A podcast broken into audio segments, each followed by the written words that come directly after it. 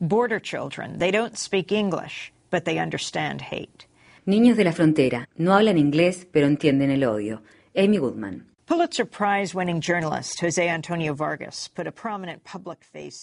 El periodista ganador del premio Pulitzer, José Antonio Vargas, le puso un rostro público a la crisis de la inmigración que atraviesa Estados Unidos tras haber sido detenido esta semana por la policía fronteriza en McAllen, Texas. Varias horas más tarde y después de protestas a nivel nacional, Vargas fue liberado. Dio a conocer por primera vez su situación de inmigrante indocumentado hace tres años en un artículo publicado en la revista New York Times y desde entonces su principal tarea ha sido luchar por una reforma de la política de inmigración estadounidense. Vargas había viajado a Texas para apoyar a miles de niños inmigrantes indocumentados que actualmente están detenidos allí por el Departamento de Seguridad Nacional de Estados Unidos. Children are still fleeing violence in their native Central American home countries, seeking safety. Muchos niños continúan huyendo de la violencia en sus países de origen en Centroamérica en busca de seguridad y teniendo que enfrentar grandes riesgos en tierras lejanas. En Estados Unidos el problema suele caracterizarse como una crisis fronteriza, pero no se trata de eso. Estamos asistiendo al fracaso de la globalización económica y de la política exterior de Estados Unidos, exacerbado por políticas de inmigración inadecuadas e ineficaces a nivel nacional. Las víctimas más recientes de esta situación son los niños que llegan a través de la frontera en busca de seguridad, pero sin embargo son cruelmente encerrados en grandes galpones y trasladados en buses a otros centros de detención.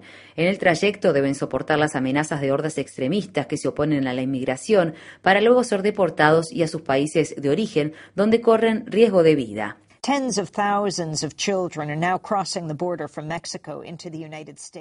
Decenas de miles de niños cruzan la frontera desde México a Estados Unidos sin la compañía de adultos tras recorrer miles de kilómetros en condiciones muy peligrosas, a menudo viajando en los techos de los trenes de carga que son controlados por bandas criminales. Los trenes son conocidos como la bestia. Los niños que se suben a ellos deben pagar tarifas muy elevadas y a muchos de ellos los golpean, los roban, los violan e incluso los matan en el trayecto hacia el norte. Algunos tienen la esperanza de reencontrarse con sus padres en Estados Unidos, otros son enviados al extranjero por sus propios padres para evitar que sus hijos sufran la violencia endémica de sus ciudades natales, lugares como San Pedro Sula, el centro económico de Honduras, que actualmente es considerada la ciudad donde se registran más asesinatos en el mundo.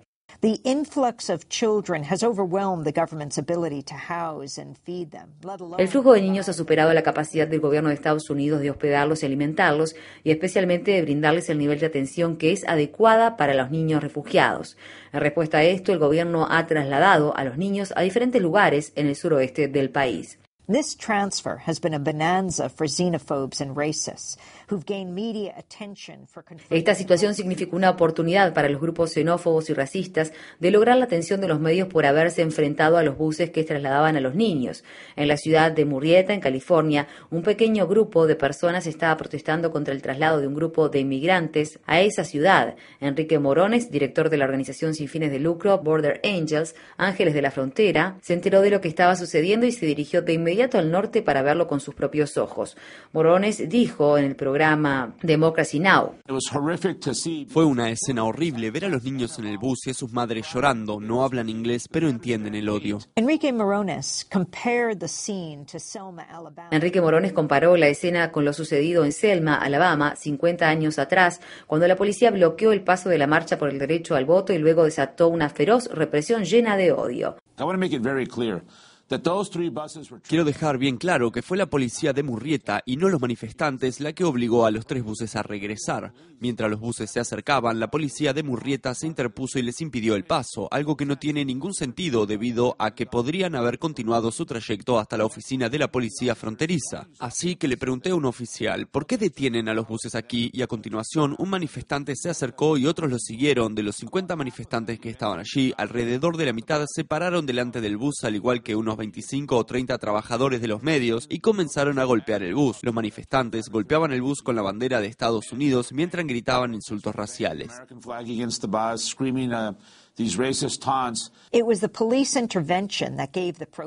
Fue la intervención policial la que dio pie a los manifestantes.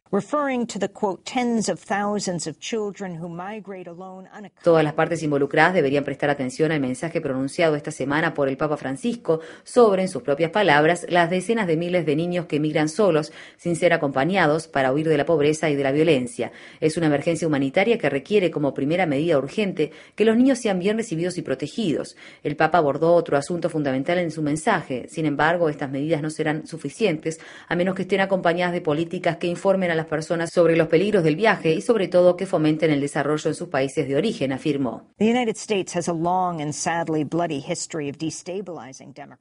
Estados Unidos tiene una larga y sanguinaria historia de desestabilizar gobiernos democráticos en los mismos países que ahora son la fuente de esta última oleada inmigratoria, especialmente Honduras, Guatemala y El Salvador. En las décadas de 1980 y 1990, los regímenes militares y paramilitares que contaban con el apoyo de Estados Unidos mataron a cientos de miles de ciudadanos en esos países. Los cárteles de drogas de la actualidad son los herederos de esa cultura de violencia. En Honduras, Estados Unidos apoyó el golpe de Estado de 2009 contra el presidente electo democráticamente, Manuel Zelaya. Después de su derrocamiento, dos regímenes sucesivos apoyados por Estados Unidos han contribuido a lo que la catedrática de la Universidad de California, Dana Frank, denominó la intensificación de la violencia y la anarquía. Dana Frank afirmó, el golpe en sí mismo fue un acto criminal y realmente dio paso a la corrupción generalizada de la policía y en todos los niveles del gobierno, y eso significa que básicamente es posible matar a quien sea sin recibir un castigo por ello. José Antonio Vargas, José Antonio Vargas, que llegó a Estados Unidos como un niño indocumentado hace más de 20 años, resumió la situación desde Texas. Cuando tienes 9, 10 u 11 años no sabes lo que significa que te llamen ilegal. No entiendes cómo el enfrentamiento político que está ocurriendo afecta tu vida, pero esto es exactamente lo que ha venido sucediendo el modo en que muchos medios de noticias y el modo en que muchos opinólogos y el modo en que muchos políticos, en particular los republicanos, hablan sobre esta crisis humanitaria es una afrenta a Estados Unidos y a los estadounidenses. Hace algunos días, el titular de una noticia de cbsnews.com decía, el aumento de los niños inmigrantes ilegales es una amenaza a la seguridad nacional. Ese era el titular. Estos niños no son ilegales, son seres humanos y no son una amenaza para la seguridad nacional. La única amenaza que representan estos niños es la amenaza de poner a prueba nuestra propia conciencia.